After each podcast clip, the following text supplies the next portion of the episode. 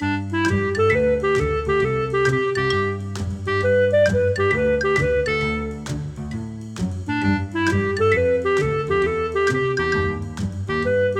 你好，我是培佑，欢迎来到培佑的阅读笔记。每一集我会用五分钟的时间和你分享一本书的一个重点，让你轻松学习，持续进步。这一集要跟大家分享的书籍是《大卖场里的人类学家》，作者是麦兹伯格、拉斯穆森，两位啊，作者有两位。好，我先来念一段我记录在笔记本中的重点：日本。木工工艺大师大管俊雄曾在大师课程中告诉学生，大约有三分之一的木工工艺可以有智慧的学习，也就是透过阅读啦。剩下的部分呢，必须来自重复性的动作，比如木材的触感，要不断的去摸，摸不同的木材。不同的木材气味，你要不断的去闻，然后辨识各种凿刀的使用方法，你要不断的拿起凿刀，然后呢去练习，甚至是你手上的刀伤，它都是你比如说受伤的时候，你怎么样受伤会比较轻微啊？怎么样今天不可避免受伤的时候，当下你要如何的反应，可以让受伤的程度变得最小？这些都是要来练习的。出处：大卖场里的人类学家，作者麦兹伯格以及拉斯穆森。这本书好，或者是说这段话，我读完的心得是什么呢？就是说，这个大师其实是在讲啊，我这个木工课的这个主题啊。三分之一左右的内容哦，你可以透过阅读学习啦啊，这个阅读也不是说不一定是读书啦哈，可能是网络上的文件啊，或者是听我的课程、看我的讲义、听我的线上演讲啊，都算好，叫做阅读学习。可是呢，另外三分之二你不能只有听哦，哎，只有听只有三分之一哦哈，另外三分之二呢是要透过练习，不断的练习来熟练的。哎，这就让我想到，我曾经在说书的时候讲过一本书，叫做《大脑喜欢这样学》。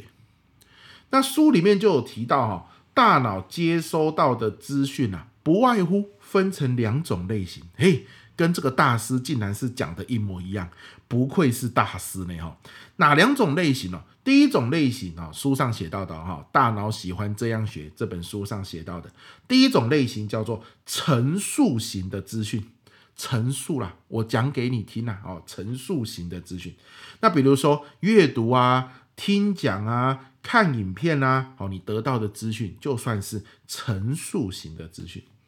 那类型二呢，哦，叫做程序型的资讯。程序啦，这个程序你去把它走完，好不好？程序，那就像是有步骤的练习，重复的按照步骤练习，那这个就叫做程序型的资讯。所以啊，陈述型资讯白话一点叫做我说你听呐。好，程序型的资讯叫做你按照的步骤要不断练习啦。好，大概就是这两种。好，所以你看，跟木工大师讲的是不谋而合啦。可是哦。我们只有讲到这边，知道这件事情哦，其实意义不大，对不对？所以我们要再往下一个层次说下去哦。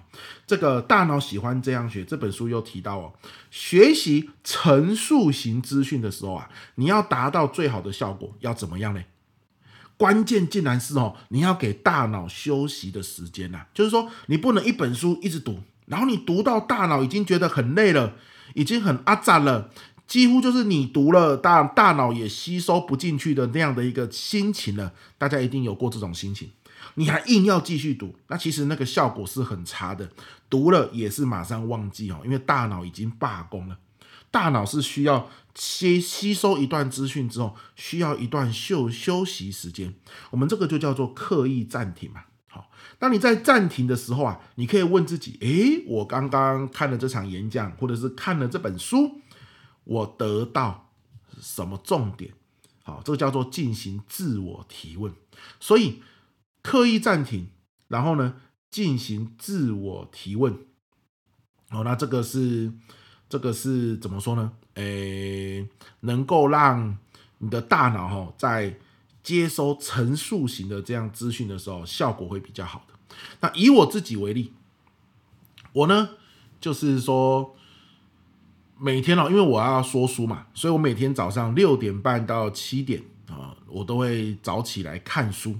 好，对有些人来说六点半可能也不算早了哈，可是对我来说蛮早的，我就会起床看书嘛。那有些时候看到七点多哦，其实头是昏昏沉沉，因为有些时候那个书也不是那么容易读，对不对？那昏昏沉沉的时候，我就知道我的大脑大概准需要休息了，因此我就会把书盖上，然后呢，做一个非常匪类的事情，就是我又会再回到床上去躺着睡觉。可是呢，我再躺上去，棉被盖起来。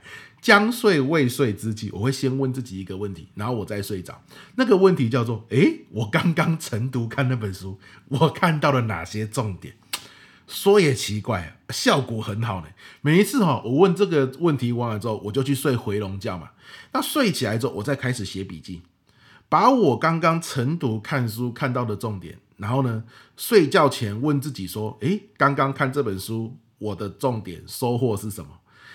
然后让他睡觉，休息一下，再起来写。诶，这个笔记通常都写的比较能够有条理，而且真的好能够精炼出一些重点，不会写得很乱，或者是脑袋一片空白。好，所以当我们面对到陈述型资讯的时候，好，一定要记得，啊，一定要记得，叫做什么？先刻意暂停，有时候读读读累了，刻意暂停，然后呢，自我提问，好不好？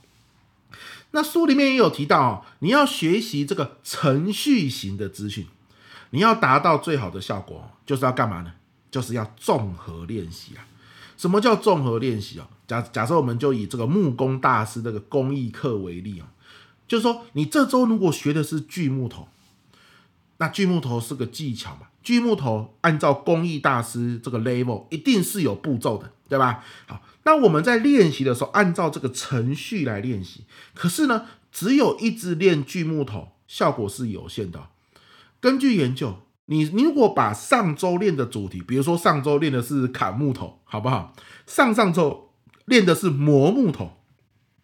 如果你每次练习的时候都是可以来做一个综合练习，练个两次锯木头，练个两次磨木头，再练个一次锯木头，再练个两次敲木头，有没有？就是这样子。把它混在一起练，好，你说，比如说这个数学课好了，你今天啊这一周学的是二元一次方程式，上一周学的是一元一次方程式，那你需要做程序型的练习嘛？因为这是一个程序型的资讯，对不对？那你这一周练习不要一直练二元一次方程式啊，你要把上一周的一元一次方程式也拿一点题目进来练，诶，这样子哈，对大脑。好，这个吸收程序型的资讯哦，效果比较好。好，所以当你要吸收程序型的资讯的时候，记得关键就是综合练习，好吗？因此我统整一下，大脑吸收资讯不外乎两种，一种是叫做陈述型的资讯，一种叫做程序型的资讯。那我们要吸收陈述型的资讯的时候啊，透过刻意的休息。以及自我提问，诶，大脑吸收的比较好。我们要吸收程序型的资讯的时候，透过综合练习，诶，大脑吸收的效果比较好。好，这就是这一集啊，要来跟你分享的。希望你听完之后有收获，好不好？我们下一集见，拜拜。